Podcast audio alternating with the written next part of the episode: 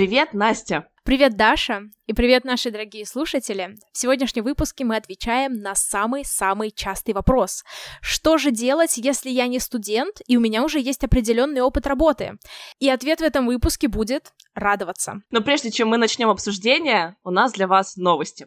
Как вы знаете, мы запустили наш подкаст в апреле 2019 года, и на настоящий момент у нас записано целых 55 эпизодов. Каждым из них мы очень гордимся.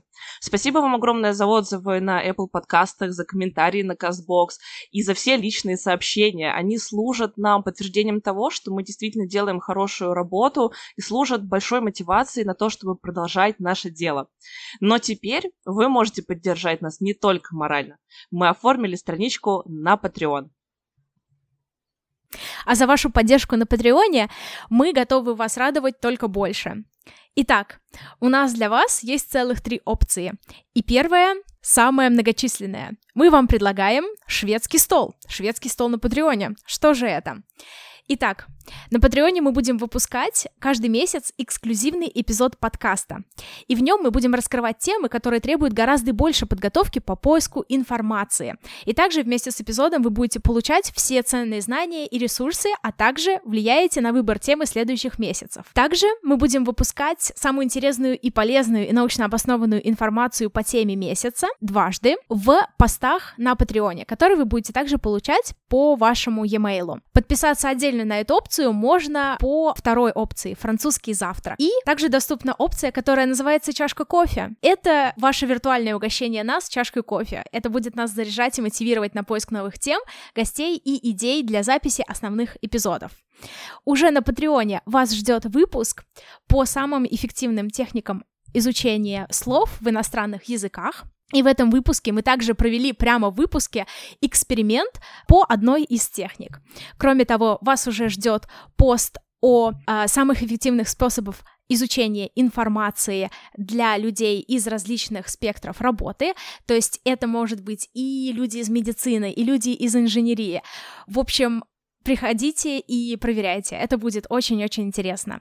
И э, в середине августа у нас выйдет пост об организации учебного процесса, который будет тоже максимально интересным и полезным. Все ссылки мы оставляем в описании к этому эпизоду. Переходите по ним, изучайте информацию, выбирайте ту опцию, которая вам кажется наиболее интересной, а еще первым пяти подписчикам мы вышлем персональный привет.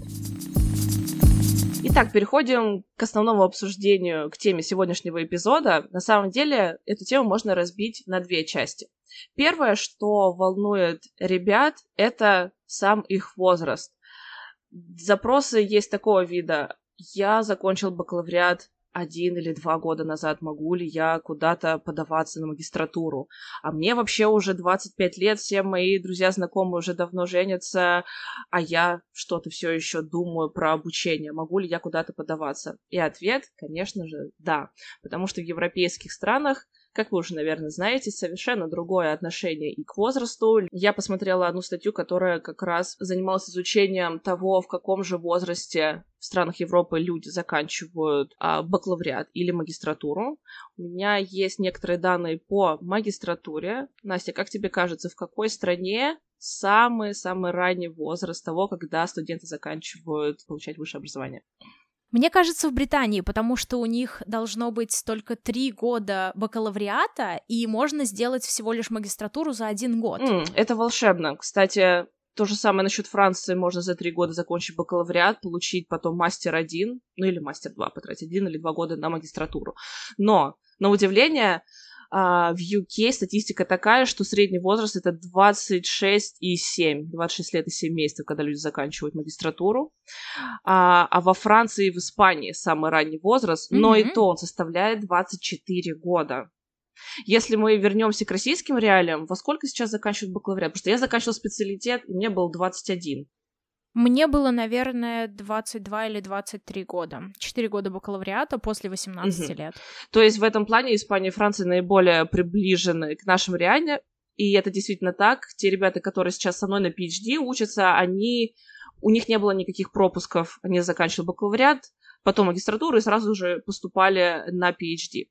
Но если мы говорим про, например, Германию, про Австрию, здесь уже более 28 лет, когда люди заканчивают магистратуру. И это как бы средняя по больнице, да, то есть есть люди, которые в более раннем возрасте выпуститься. Есть люди, которые после 30 лет закончат вуз, и это не является чем-то странным, это вполне обычная практика. И, кстати, по поводу некоторых скидок. Например, ты приезжаешь в Париж, идешь в музей, и если у тебя есть студенческий, и тебе до 27 лет, тебе полагаются определенные скидки. Ну, или mm-hmm. до 25 лет, да, там зависит. Сейчас я в Лионе пользуюсь э, такой плюшкой на, на транспорт до 27 лет, мне полагается 50% скидка. То есть это все говорит нам о том, что вот этот возраст, вот этот возраст молодости, студенчества, он существенно продлен в странах Европы, вообще за границей, нежели у нас э, в России нет такого, что тебе 25 лет, и все, ты уже точно должен определиться, чем ты хочешь заниматься, и дальше только работа, и вот это вот все. Предлагаю обсудить некоторые возрастные, так скажем, ограничения на те стипендии, о которых мы уже делали в выпуске. Например, мы рассказывали вам про стипендию Эйфеля, который можно получить для финансирования образования во Франции. Здесь действительно есть возрастные ограничения, но если вы поступаете на магистратуру, то вам должно быть не более 30 лет. Если вы планируете продолжить обучение в докторантуре, поступаете на PhD, то вам должно быть не более 35 лет. То есть все равно, заканчивая бакалавриат или даже магистратуру в России, у вас еще остается несколько лет на то, чтобы успеть поработать, подумать, чем вы хотите заниматься дальше, и вы можете податься на финансирование своего образования. Мы вам рассказывали про Erasmus стипендии, мы сами были обладателями гранта Erasmus Mundus. И здесь самое замечательное. Здесь нету никаких возрастных ограничений. Все могут подаваться на эту стипендию. И действительно, у нас были студенты в районе 30 и даже немножечко за 30. Были ли у тебя одногруппники, которые были существенно старше тебя? Насколько я помню, самые взрослые одногруппники, им было в районе 30 лет. И вообще э, средний возраст э, по нашей группе, я бы сказала, 26-27 лет. То есть те люди, которые пришли сразу после бакалавриата, которым там 23-24 года, их можно было просто пересчитать по пальцам. Мне кажется, у нас половина ребят были те, которые после бакалавриата пришли, но средний возраст, когда мы начали магистрскую программу, это 25-26 лет был по нашей группе.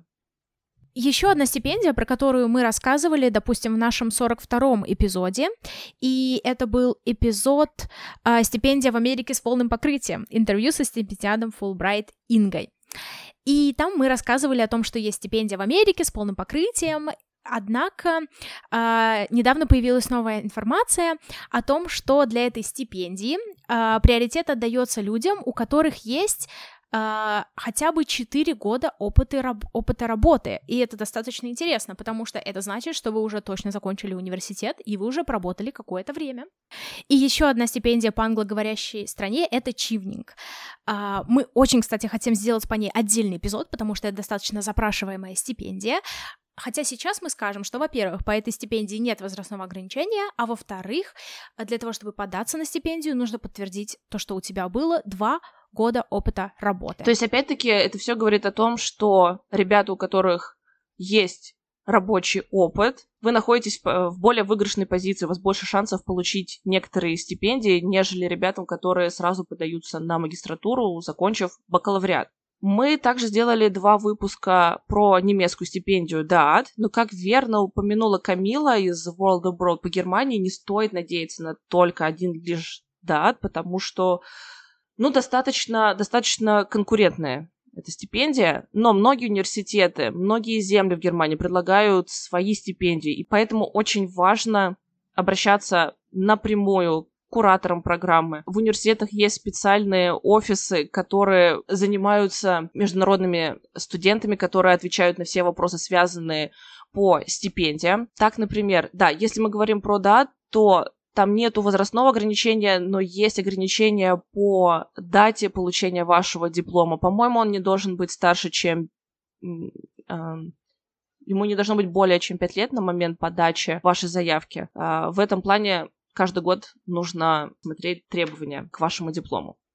Что можно еще сделать? Например, если мы рассмотрим, допустим, университет Гамбурга. Это как раз тот университет, в котором училась Рита, которая выиграла стипендию ДАТ, у которой мы брали наше самое первое интервью. Здесь есть отдельное поле, посвященное стипендиям. Например, есть стипендия Germany Scholarship, Deutschland Stipendium, которая, в общем-то, на которую можно, могут претендовать э, студенты чуть ли не всех немецких вузов. Да, она небольшая, она составляет всего лишь 300 евро в месяц. Там половина платится самим университетом, половина покрывается спонсорами, это могут быть различные э, компании. И важным условием является то, что вы должны быть уже зачислены на определенную программу. То есть обычно результаты приходят весной, в апреле, в марте, а в июне вы уже можете подаваться на стипендию. Конкретно эта стипендия в ней нет ограничений по вашей национальности или по вашему возрасту. Единственное, что вы должны быть уже зачислены на какую-то учебную программу. И, кстати, мне кажется, что это та самая стипендия, которую выиграл а, один молодой человек, с которым я успела познакомиться во время в, тот период, когда проводились интервью по стипендии, да, у него был тот случай, что он не выиграл ее на первый год обучения, но он все равно отправился в университет, там он смог выиграть местную стипендию, пускай небольшую, и он снова подавался на дат и успешно выиграл ее на второй год. Да, действительно бывает так, что дат выдает с большей, с большей охотой стипендии тем, кто уже является студентом э, немецкого вуза, и у вас больше шансов выиграть стипендию на второй год обучения. Но помимо вот этой немецкой стипендии, университет Гамбурга, например, предлагают свою стипендию, которая называется Merit Scholarships for International Students Enrolled at University of Hamburg. То есть как раз для международных студентов, если вы уже являетесь, если вас уже зачислили э, в университет, вы имеете право податься на эту стипендию, а, здесь также нет никаких возрастных ограничений. Единственное, что вы должны показывать успехи в обучении. Если вы только были зачислены на программу, то вы это подтверждаете своим дипломом бакалавриата. Или же, если вы подаетесь не с первого семестра, там, со второго или с другого, с нового года обучения, вы это показываете своими оценками за, э, за, за предыдущую сессию. Здесь уже более привлекательная стипендия, она составляет 850 евро. На нее могут подаваться и те, кто на магистратуру идут, и те, кто собираются делать э, PhD. Тогда она будет немножечко больше. Опять-таки, мы все это рассказываем к тому, что, первое, важно обращаться непосредственно в сами университеты и узнавать у них, какие есть стипендиальные возможности. Если, например, мы зайдем на сайт университета Тюбингена, то там вообще огромный раздел касательно стипендий, касательно фондов, которые могут предоставить стипендии на обучение. Это все очень индивидуальные случаи, и этим нужно заниматься отдельно. Поэтому, если у вас есть большая мечта обучения в Германии, да, вы можете попробоваться на ДАТ. Если вы не выиграете, это не является препятствием к тому, чтобы не отправляться в страну вашей мечты на учебу. Важно узнавать, какие есть стипендиальные возможности от вузов, они могут различаться. А, а также есть еще, например, различные фонды или даже политические партии, которые могут спонсировать ваше обучение. Есть, например, Heinrich Boll Stiftung, а, которая спонсируется партией зеленых. А, здесь тоже очень привлекательная по размеру, по своему размеру стипендия. Одним из требований таким а, является уверенное владение немецким языком. К сожалению, эта стипендия не подойдет для тех, кто хочет учиться на английском языке. Но, опять-таки, если ваша программа на немецком, то почему бы и нет, особенно если ваша специальность будет как-то связана либо с политикой, либо с экологией, sustainability, такие вот актуальные темы. Шансы есть. А теперь давайте перейдем по другой запрашиваемой теме, это Швеция. И как раз для Швеции очень характерно отсутствие ограничений согласно возрасту или религиозным убеждениям. И сейчас речь идет о стипендии Визби. Стипендия Визби, она для э, России, Украины, Молдовы, Армении, Азербайджана, э, Белоруссии или э, Грузии. Соответственно, эта стипендия покрывает магистрские программы, и э, эта стипендия дает полное покрытие. А, интересно то, что, что характерно для этой стипендии, а, у вас не только нет ограничения по возрасту, но и есть требования по рабочему опыту. Какой рабочий опыт будет засчитываться.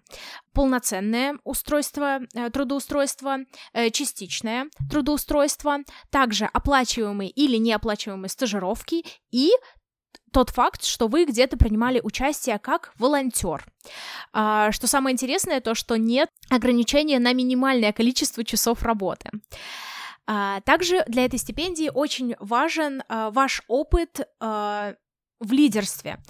Соответственно, если вы были в каких-либо студенческих организациях и если вы э, принимали участие также в волонтерстве или где-то на работе, и у вас есть э, опыт лидерства, это будет очень важно для стипендии Визби. Э, в этой стипендии достаточно стандартный пакет документов. Это мотивационное письмо, это ваше CV, резюме, э, рекомендательные письма, это доказательство того, что вы работали и того, что у вас есть опыт в лидерстве и также копия вашего паспорта. Эта стипендия покрывает взнос за учебу, также эта стипендия предоставляет вам, скажем так, living expenses, то есть э, просто стипендия на то, чтобы у вас были карманные расходы, и вы могли оплачивать себе еду и так далее. Также эта стипендия предоставляет небольшой, э, небольшой бюджет на путешествие, и также она вам дает страховку на случай каких-то проблем со здоровьем, и также вы становитесь э, членом э, а, нетворка по глобальному лидерству и также э, членом нетворка по стипендиатам данной стипендии. И я хочу сказать, что это достаточно хорошая возможность, потому что именно в таких нетворках люди получают э, развитие и люди получают информацию о каких-то рабочих позициях и действительно могут развиваться э, стремительно по карьерной лестнице. Да, Настя, спасибо большое за этот краткий обзор. А в новом сезоне мы очень постараемся записать интервью, в котором более подробно обсудим все нюансы получения этой стипендии и в целом обсудим шведское образование. Еще одна такая глобальная мысль, которую хотелось бы донести, заключается в том, что сейчас август месяц, и это замечательное время для того, чтобы начать планировать свои дальнейшие шаги.